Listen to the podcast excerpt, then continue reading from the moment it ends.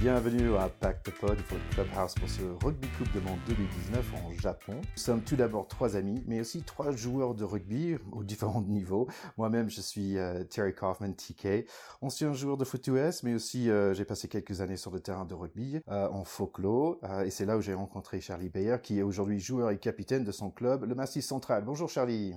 Coucou, c'est les tickets. Alors déjà juste pour commencer, je me suis fait engueuler par mes copains de Garche parce que parce que j'avais pas parlé de, j'ai pas dit que j'étais aussi passé par là, mais entre euh, entre la, la, joie que j'ai eue de pousser derrière toi et, et, et l'honneur que j'ai d'être massif, je suis passé par Garche aussi. Bonjour à tout le monde à Garche alors. nous sommes aussi. nous sommes aussi très contents d'avoir à nos côtés le plus expérimenté euh, de, de nous trois, Théo de Saint-Rémy, ancienne euh, Racing Man. Et oui, je suis là pour cette petite séance de podcast, grand plaisir. Et effectivement, euh, on se prépare, on est, on, est, on est chaud, on monte en température comme, euh, comme nos bleus, on l'espère. Alors, voici notre deuxième podcast de Pacte Pod et nous avons du pain sur la planche avec des présentations de poules, nos pronos et nous allons parler de pourquoi Priso n'était pas prise et d'autres polémiques qui démarrent avec la lettre P. Mais pour démarrer, nous allons regarder tout de suite notre équipe de France, les 31 joueurs, ils sont là déjà en Japon. Charlie, dis-nous tout. Alors, je vais tout vous dire. euh, déjà, juste sur la forme, moi, il y avait un truc qui m'avait frappé. C'est la semaine dernière, Théo, tu, m'avais parlé de l'annonce des, Gallois que j'ai regardé du coup. J'avais en tête moi celle des Anglais. Euh, t'as les les l'Afrique du Sud aussi qui a fait un truc. Euh, les mecs ont fait une teuf d'une demi-heure où ils font venir les joueurs un par un, des vidéos de partout. Il y avait ça chantait et tout, c'était la fête et tout. Nous, euh, on avait Brunel chez Boulot. Voilà, c'était pas, euh, c'était un peu moins. Euh, ça envoie du rêve, ça envoie du rêve. C'était un peu moins paillette, un peu moins champagne, mais est-ce que le feu d'artifice qu'on n'a pas eu dans le dans, dans l'emballage, on l'a dans le contenu? Moi, je pense que oui, c'est une équipe qui me plaît pas mal. Alors, on va commencer par euh, par parler un peu de ceux qui ont été ceux, ceux qui ont été écartés. T'as les Ratez et Bello, donc euh, c'est un peu euh, bon, c'est dur pour eux d'avoir d'avoir fait toute cette prépa pour rien, surtout malgré les, surtout avec les promesses de Brunel de, de, de faire jouer tout le monde. C'était un peu dur. Bello en a eu gros, il, il s'est un peu lâché dans les, dans les médias. Euh... Ça prouve qu'il a, ça prouve qu'il a du caractère. Ça prouve, exact, c'est vrai. On ça, voilà. Mmh. Ouais, on, on, retiendra ça. Et puis, bon, après, euh, en, en, soit, c'est une, c'est une, c'est une douleur, euh, c'est une colère qu'on comprend. Hein, je, ça fait partie du jeu, mais, mais bon, ça n'empêche pas de, que ça pique, quoi. Tout à fait.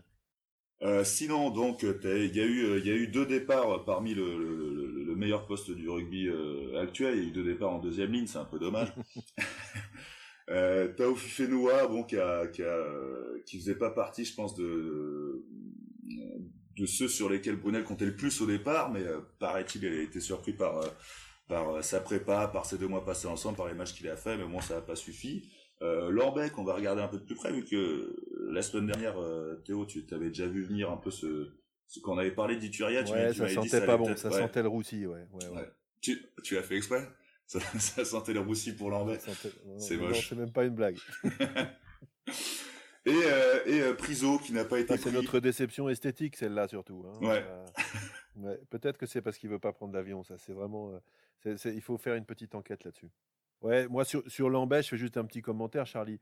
Je trouve que que là-dessus, euh, le staff manque complètement de conviction. C'est-à-dire que c'est un, garçon qui a, émergé au printemps dernier, qui a été très très bon sur euh, vraiment des fondamentaux que ce staff appelle depuis plusieurs années, depuis qu'ils sont aux manettes, du rugby de mouvement, euh, de la passe après contact, de la prise d'intervalle, euh, du déplacement, y compris sur des postes traditionnellement moins mobiles que les autres. Mmh. Il trouve un mec qui coche toutes les cases, qui en plus a du mental, et puis à, à deux mètres du buffet, il se pète la gueule et il ne l'embarque pas. Pour moi, c'est assez incompréhensible. Et mon analyse, c'est qu'ils ont eu peur euh, de ne pas prendre Picamol, tout simplement parce que Picamol a fait un bon match. Euh, ils se sont retrouvés en concurrence de manière indirecte à cause de la, polyvalence d'Ituria. Et euh, ils n'ont pas osé, quoi. Ils n'ont pas osé se passer de Picamol. Bon, tant mieux pour Picamol, tant pis pour Lambert. Mais moi, je trouve que ça, affiche surtout un manque de conviction. Et je trouve que c'est pas la peine de chanter qu'on veut faire du rugby de mouvement pour se passer du, joueur moderne qu'ils ont sorti du chapeau et qui, correspond à ces critères. Je trouve ça complètement con. Maintenant, euh, voilà, belle route à Picamol, et puis on n'en reparle plus. Et puis, et puis Lambert, on le reverra, j'en suis certain. Et il a été oui. super classe. Euh, en plus, il a été déçu, mais il a dit, moi, voilà, c'est que du rugby, ce que j'ai trouvé très classe, quoi. Voilà, donc euh, je, je, je l'aime encore plus maintenant. Ah, bah tu vois, tout c'est gagnant-gagnant. Tu, tu l'aimes encore plus et on va le revoir. On est sûr de le revoir. Donc ça fait que ça, ça promet un beau futur. Euh, et puis donc du coup tu parlais de Piqué ça me permet de rebondir sur la troisième ligne. Euh, Piqué je pense que c'était c'était quand même difficile de s'en priver. Je pense que le, le, 8 c'est quand même un poste très important, troisième ligne centre. Euh, le fait de prendre un mec qui est de l'expérience et à ce poste-là, parce que c'est vrai que c'est vrai que c'est pas le seul à y jouer, mais je veux dire c'est le seul à à, n'y avoir que joué, on va dire. Je sais pas si, si je le formule correctement, mais. Ouais. Et euh, donc le reste de cette troisième ligne, c'était c'était troisième ligne, c'est celle qui a, je pense, qui a le plus fait parler d'elle dès le premier match, hein, de, ces, trois matchs de préparation. Et, euh, au niveau des promesses montées de Brunel par rapport à, par rapport à Belo et bah, il y en a quand même certaines qui ont été tenues. C'est vrai qu'il avait annoncé les, les réservistes de cette équipe de France euh, comme des mecs qui potentiellement pouvaient rejoindre ce squad. Il avait dit dès le début que la concurrence était ouverte et que, le groupe des 31 plus 6 n'était pas fermé, que les 6 pouvaient euh, changer. Et en effet, dans ces 6, il y a Olivon qui, a, beaucoup prouvé sur sur ces deux mois et qui part pour le Japon. Et Aldrit, il était des réservistes aussi. Hmm, je crois. Ou il l'avait dès le début. Je crois euh, pas qu'il était réserviste Aldrit. Non, non, je crois qu'il était, déjà dans les petits papiers lui, hein, quand même. Ok, euh, donc je pense, les gars, honnêtement, je pense qu'on peut passer toute la journée pour parler euh, des avants parce qu'en fait, ça nous intéresse le plus. Hein. Bah donc il faut aussi donner un peu de temps à ces arrières parce que franchement, on a des choses à voir, on a des personnes vraiment intéressantes à voir, notamment euh, Penaud, Dupont, Théo, parle-nous un peu de, ces, arrières. Moi, je trouve que sur les arrières, on a, une chance quand même, c'est qu'on a trois demi de mêlée de, très grande qualité, qui sont pas tout à fait dans le même registre, mais qui sont tous les trois très bons. Hein. Euh, quand on a Dupont, Machenot et Serein euh, dans un squad, franchement, on, est tranquille. C'est-à-dire que même s'il y en a un qui se fait mal, on a encore deux super bons derrière. Euh, tout le reste de l'équipe derrière, on a des joueurs de talent. On a la pépite, peut-être le grand joueur de cette Coupe du Monde si la France fait un grand parcours ce sera grâce à Damien Penaud, qui est extraordinaire de, qualité athlétique et de, sens du rugby. Je trouve que à chaque sortie, il est encore meilleur que celle d'avant. Après, on a des joueurs voilà, qui, sont, qui sont tout à fait corrects sur, tout le reste des postes. Sauf, malheureusement, je trouve que en 10, on est très léger parce que on a euh, Ramos qui se cherche un peu 10 ou 15, Lopez qui a un potentiel malgré tout limité et qui est irrégulier, et Ntamak qui est très jeune. Et tout ça, ça fait qu'on a, euh, je pense, euh, pas du tout d'assurance tout risque sur ce poste-là, qui est quand même le poste clé d'une équipe de rugby, il faut pas se mentir. Et quand en face, on a Boden Barrett chez les Blacks, Sexton chez les Irlandais, et notre, notre ami Bigard chez les Gallois, sans parler des Anglais avec Ford et, l'homme au regard de travers quand il bute qui m'énerve, on n'est on pas bien en comparaison quand même, on n'est vraiment pas bien. Mais voilà, après je pense que maintenant ils sont là, ils sont dans les 31, il faut les soutenir et puis on va, on va y croire et puis on verra bien, on fera les comptes à l'arrivée. Hein. Oui, donc tu as dit on est léger, on 10, on peut aussi simplement dire qu'on est expérimenté. Donc euh, peut-être ça, ça, va venir euh, avec, euh, avec les premiers matchs. Charlie, je pense que tu es content parce que ton, as ton joueur chouchou qui, qui, qui est là. Bah, chouchou, si, si, tant, si tant est qu'on puisse avoir un chouchou parmi les trois quarts, mais oui, effectivement, je suis très content de la présence de Fofana. Euh, pour des raisons ne que sois je vais pas, pas sectaire, Charlie. j'ai envie, j'ai envie. Euh, non, non, mais pour des raisons que je vais pas, je vais pas, euh, je vais pas, je vais pas euh, faire toutes les émissions là-dessus. Mais je suis très content de le voir. Au-delà de, au-delà de la petite blague, je, pense que c'est, bien d'avoir quand même quelques, quelques papas dans ces trois quarts. Lui, Médard, Uget, ils vont, ils vont, ils vont faire du bien justement à, l'inexpérience que, que tu évoquais, Théo. Et même sans ça, au-delà des vannes, la paire, la paire Fofana Ficou, j'y crois beaucoup, quoi. Donc, je pense que c'est, un, un, un, plus pour nous dans cette, dans cette ligne de trois quarts. Ok, si on parlait vraiment de cette rugby Coupe du Monde 2019 au Japon, pour être très clair, il y a quatre poules de cinq équipes avec les deux meilleures équipes de chaque poule qui vont sortir en playoff. Pendant les deux mois à venir, nous avons beaucoup de rugby à voir et ça va être spectaculaire. Ah ça c'est sûr que ça va être spectaculaire parce que on a de très très belles équipes, euh, de belles oppositions et dès le premier tour on a des très grosses oppositions donc ça c'est vrai que ça va être très sympa. Allez, nous allons commencer par le pool A. Oui, la poule A, bah, euh, tu vas nous faire un petit focus dessus, mais déjà, euh, moi je te dis de qui tu vas nous parler. Irlande, Écosse, deux équipes qu'on connaît quand même très bien. Euh, le Japon, on connaît mal, mais attention, ils ont battu les Sud-Africains en 2015. La Russie, qu'on connaît très mal, et les Samoa, une équipe très costaud. Ok. Si nous parlons de le favori de cette poule-là, Irlande, pour moi, de, parler de cette équipe d'Irlande pour aujourd'hui et pour l'avenir, il faut comprendre un peu leur passé. En 2017, euh, mars 2017, il y avait un défaite contre le Pays de Galles. Après, en 2017, ils ont gagné 21 matchs à la suite, ils ont perdu une seule. Donc ça veut dire qu'ils ont battu Afrique du Sud, ils ont battu Nouvelle-Zélande, Angleterre, France, Argentine, Australie deux fois. Euh, et donc vraiment une équipe en 2018 qui qui vraiment monté en forme. Début de 2019, Six Nations, bon, c'était un peu moins en forme, c'était pas leur moment. Ils ont, eu deux défaites euh, pendant ces Six Nations, donc ils ont aussi pris un gros claque contre l'Angleterre avec 47 points encaissés. Là, récemment, ils ont pu gagner leurs deux derniers matchs de test euh, contre la Pays de Galles, donc ça leur fait remonter en confiance.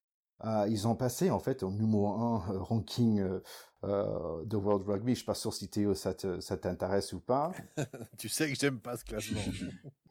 On verra pourquoi peut-être un autre un autre épisode. Mais là d'un coup ils sont ils sont d'un coup numéro 1. Donc est-ce que c'est eux vraiment le favori pour ce Coupe de gagner tout? Peut-être pas.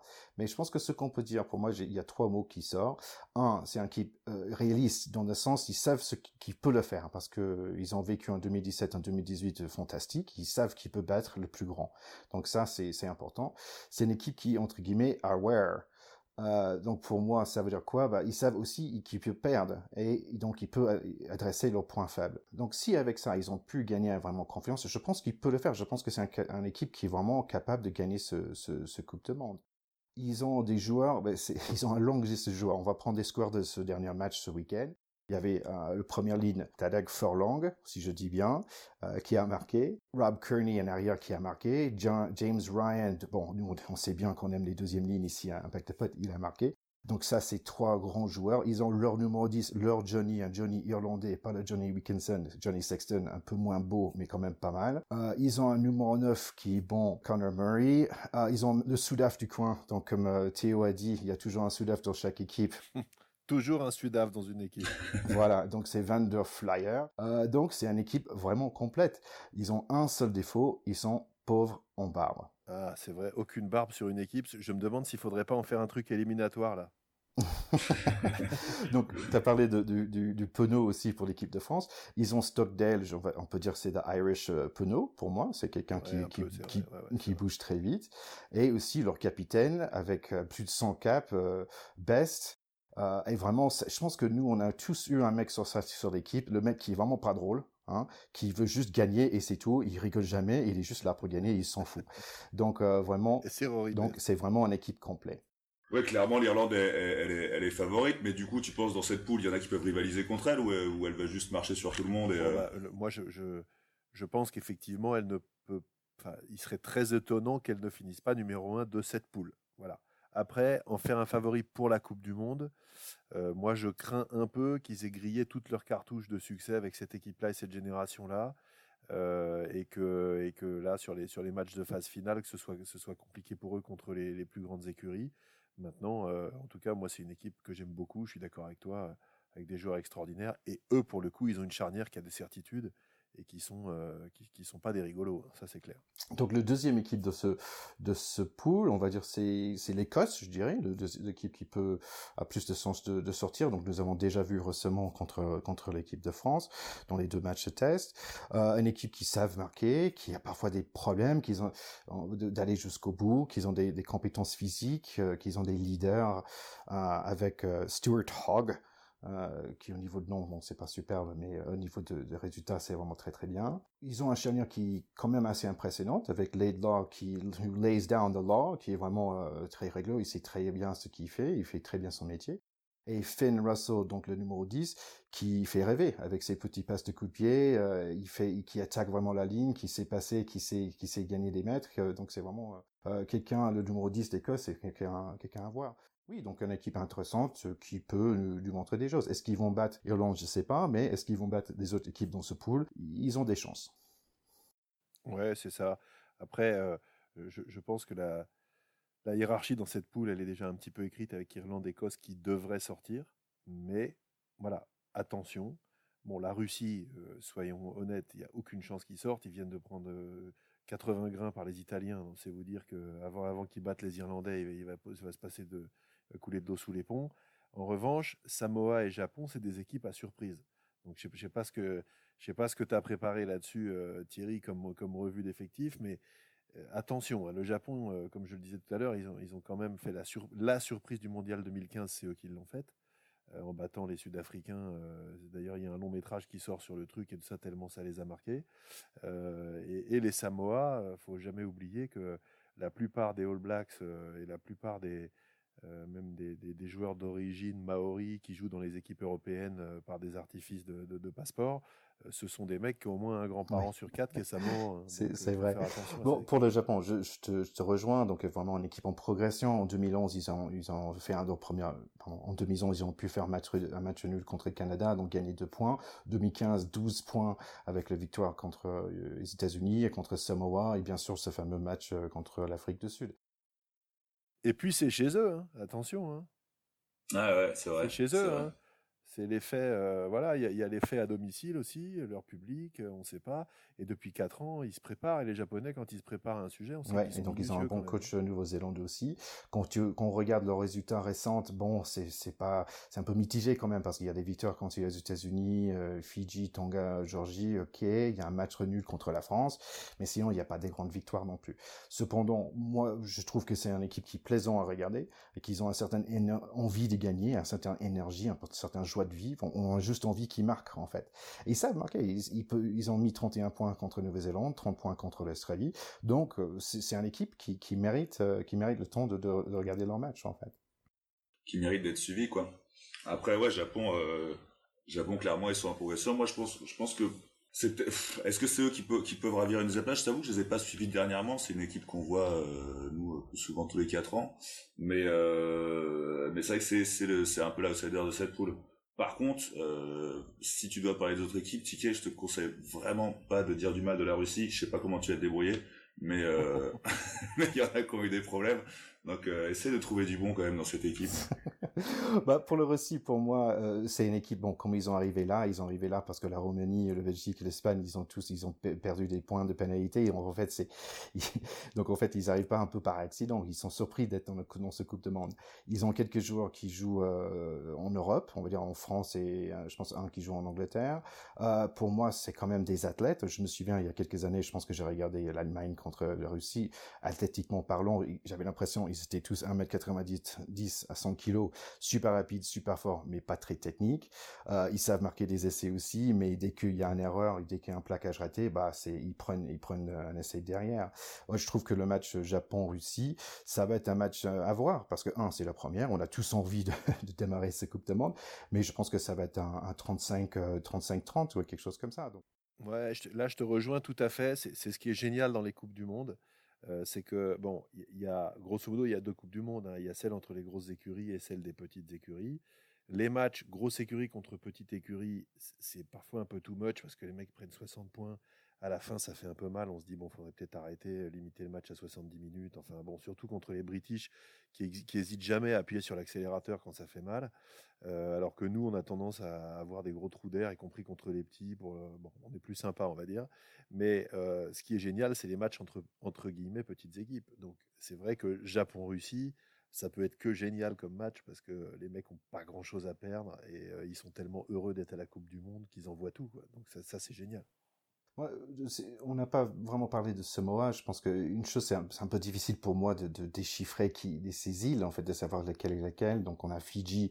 C'est vraiment, euh, c'est eux qui ont gagné les Géo à 7. Ok, donc ils ont un jeu très rapide, un jeu qui est très fluide, oui.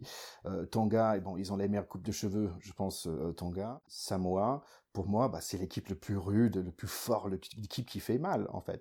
On, on est toujours peur d'être... C'est une équipe qui fait mal, c'est exactement ouais, On a toujours peur d'être face à cette équipe, pas parce qu'on va perdre, mais est-ce qu'on va perdre des joueurs, en fait? Est-ce qu'il va y avoir des blessures importantes Ils ont un très mauvais record, ils ont, you know, techniquement, on va dire, athlétiquement parlant, ils ont plein de joueurs qui sont superbes, techniquement parlant, c'est un peu moins, moins le cas. Il y avait beaucoup de soucis en parlant de leur fédération. Euh, ils ont un nouveau coach qui, qui est là depuis à peine un an. Ils ont des playmakers euh, Jack Lamb, Chris Bowie, donc c'est des vrais joueurs, ils peuvent montrer quelque chose et surtout ils peuvent faire mal quand ils te plaquent. Hein. En fait, du coup, tu, tu, nous parles d'une poule, la poule où tu as, bon, plutôt une hégémonie de l'Irlande, tu as, une équipe qui se démarque, euh, qui se démarque pas mal parmi ces cinq, et, euh, et peut-être peut-être des outsiders, mais tu as vraiment une hégémonie d'une équipe. La, la poule B, c'est un peu différent parce que tu as quand même plus plus d'équipes. Je sais pas, Théo, tu nous as préparé un petit ouais, truc là-dessus. Bah, c'est vrai que la, la poule B, pour moi, c'est euh, c'est pas l'hégémonie d'une équipe, c'est l'hégémonie de deux. Hein. Donc la poule B Nouvelle-Zélande, les fameux All Blacks que tout le monde connaît, j'espère, ceux qui nous écoutent, euh, avec euh, l'Afrique du Sud, Springboks, hein. et puis derrière Italie, Namibie, Canada, euh, voilà, qui sont aussi des habitués de la Coupe du Monde, mais euh, qui sont quasiment jamais, enfin, qui sont jamais sortis des poules, sauf le Canada qui était sorti en 91, et qui sont vraiment des tout petits pays de rugby. Donc euh, là, le, scénario, on le connaît déjà. Autant la poule A, il y a un petit doute sur qui devrait accompagner l'Irlande. autant la poule B, on sait déjà que c'est Nouvelle-Zélande, Afrique du Sud qui vont sortir. C'est pas possible autrement. donc la seule vraie question pour cette poule, c'est qui va afficher sa suprématie entre ces deux équipes? Alors, tout le monde a tendance à dire que les All Blacks sont ultra favoris. moi, je rappelle quand même que l'Afrique du Sud, elle vient de gagner la compétition du Rugby Championship des pays d'hémisphère sud, que à, ce, à cette occasion-là, ils ont fait match nul contre les Blacks, 16-16, et qu'ils avaient battu les Blacks l'année dernière en, 2018 à Wellington. Euh, les, les, les, Sudaf sont allés battre les Blacks 36-34 euh, dans la même compétition du Rugby Championship. Donc, même si euh, au final j'ai regardé un petit peu, grosso modo, sur l'histoire des confrontations entre les deux, les Blacks gagnent à peu près deux fois sur trois. mais sur les dernières fois, ça a été quand même extrêmement serré. Et on a une équipe d'Afrique du Sud qui était tout à fait moribonde dans les années 2016-2017, qui a fait une année 2018 euh, beaucoup plus encourageante et qui a, qui a une grosse équipe. Alors, moi, ce que j'aime beaucoup euh, chez les Blacks, euh, c'est qu'ils ont un tel réservoir, ils ont une telle culture de ce jeu, etc., qu'on a toujours des effectifs extraordinaires. ils sont malgré tout dans leur sélection des 31, ils sont passés à côté d'un joueur que je suivais un petit peu moi, qui s'appelle Karl Tuinuku. Donc déjà, j'ai l'impression que le mec va me faire un café quand je dis son nom, donc ça, me fait rêver. Et surtout, il a un look mais génial. Il fait 1m80 euh, et 135 kg, dont, euh, dont, je dirais, dont je dirais 5 kg de moustache ou un truc comme ça, parce que il a une dégaine démente. Et surtout, c'est un gars qui était complètement passé à côté de sa carrière, qui à un moment s'emmerdait, était au chômage. Les mecs lui ont dit bouge-toi le cul, reprends le rugby. Six mois après, il était All Black. Donc j'adore cette histoire. Malheureusement, il sera pas là. Je mettrai quand même sur la page Facebook sa photo parce qu'il y a deux trois photos de lui euh, qui font rêver. J'aurais beaucoup aimé qu'il soit là. Mais blague à part, côté All Blacks, euh, pour pas, on va pas passer tous les jours en revue, c'est impossible. Mais on a quand même, euh, moi, la, fratrie Barrett qui est vraiment le, truc qui me fait rêver dans cette histoire. le père Kevin Barrett, c'est un mec qui était joueur professionnel dans les années 80 ou 90. Quand il a arrêté sa carrière, il, a, dit à ses potes, moi je vais être éleveur de All Blacks maintenant. Euh, il a commencé par avoir huit enfants euh, à côté de sa ferme où il a 200 vaches. Et sur les huit enfants, il y en a quand même trois qui sont All Blacks. Les autres, ils doivent, doivent pas être pourris non plus. Euh, et c'est quand même fantastique. Donc Boden Barrett qui est exceptionnel, Scott Barrett qui a quand même mis les autres deuxième lignes, Rétalique et compagnie sur le banc. Il faut quand même le faire. Et puis alors le, le troisième, qui sera peut-être une des stars du mondial aussi, qui s'appelle Jordi Barrett. 1m95, pas loin de 100 kg, et il joue arrière le mec. Donc euh, c'est quasiment un, gabarit de, troisième ligne. Euh, donc euh, bon, ces joueurs-là, ils vont, évidemment animer la, Coupe du Monde. et c'est une belle histoire, une fratrie de mecs qui jouent une Coupe du Monde ensemble sous le maillot le plus, le plus légendaire qui soit. C'est quand même génial. côté Afrique du Sud, moi, je suis bon. Ils, ont toujours une culture avec des des avants extrêmement costauds. Euh, bon, c'est une équipe un peu endeuillée. Je fais une toute petite parenthèse. Vous avez, lu euh, ou entendu que Chester Williams est mort il y a 2-3 jours. 49 ans, on entend beaucoup de choses hein, sur euh, les champions du monde 95 qui auraient été dopés, etc. et qu'il y aurait la moitié de l'équipe qui serait morte. Bon, il ne faut, pas dire de conneries non plus. Il y a 4 joueurs de ce squad qui sont morts. Deux, effectivement, de crise cardiaque. Hein, James Small l'année dernière et puis et là, effectivement, euh, Chester Williams, qui était un joueur de légende, puisque c'était le premier noir à être Springbok après la lutte de la, fin de l'apartheid. Donc c'est loin d'être euh, anecdotique.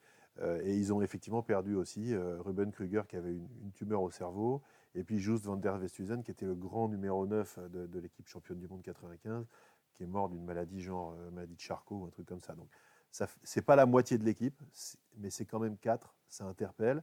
Là, je ne sais pas si vous avez vu passer aussi, on pourra la mettre sur le site, sur le Facebook, la, photo sur les réseaux sociaux des Sudaf. Ah oui, on dirait Schwarzenegger tous là, donc c'est quand même aussi un peu angoissant. Je dois ouais, mais tu sais avec les filtres, avec les filtres Instagram maintenant, on fait des trucs incroyables. Ça doit être ça. ou, tu sais la fameuse image aussi des mecs qui veulent montrer qu'ils ont le six pack et en fait, ils, se mettent sur un grillage. Vous avez vu celle-là C'est ça. C'est peut-être comme ça, en fait. Je suis sûr, il y a un truc. Moi, cette photo, elle m'angoisse un peu quand même. Je trouve que c'est un peu extrême maintenant, le gabarit des mecs, là. Euh, moyennant quoi, sur les Sudaf, je pense qu'ils ont un gros atout. Euh, c'est qu'ils ont une charnière qui est, euh, qui est vraiment fantastique. Ils ont euh, le petit demi de mêlée qui est pas très costaud, pas, pas très grand, mais qui est très costaud, qui s'appelle Faf de Clerc. Déjà, il a un nom qui me fait rêver lui aussi. Faf comme prénom, déjà, c'est dément. Alors lui, euh, quand tu es numéro 8 et que tu l'as en face, euh, tu prends des tampons d'enfer. Donc c'est quand même super angoissant.